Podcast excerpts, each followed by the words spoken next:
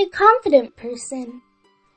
No one is perfect, yet a person of low self-esteem holds on to imperfections, covering everything else with an enlarged version of these imperfections and negate any possibilities for the future.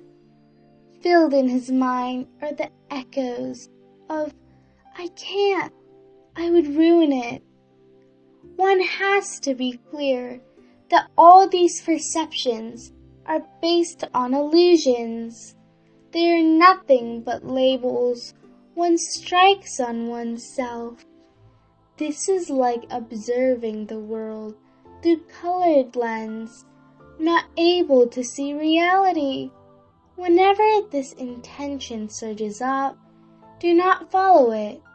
Instead, one needs to stop to watch it and to reveal its illusionary nature calmly. To cherish what one already has and to be comfortable with what fits one. This is good enough. A confident person doesn't have to be better than others in everything. Instead, he knows himself and accepts himself accordingly. One would be in fear of shadows if one's inner sunlight has not shone forth. Therefore, one is encouraged to initiate a good heart, to do good deeds, to understand and care about others in everyday life.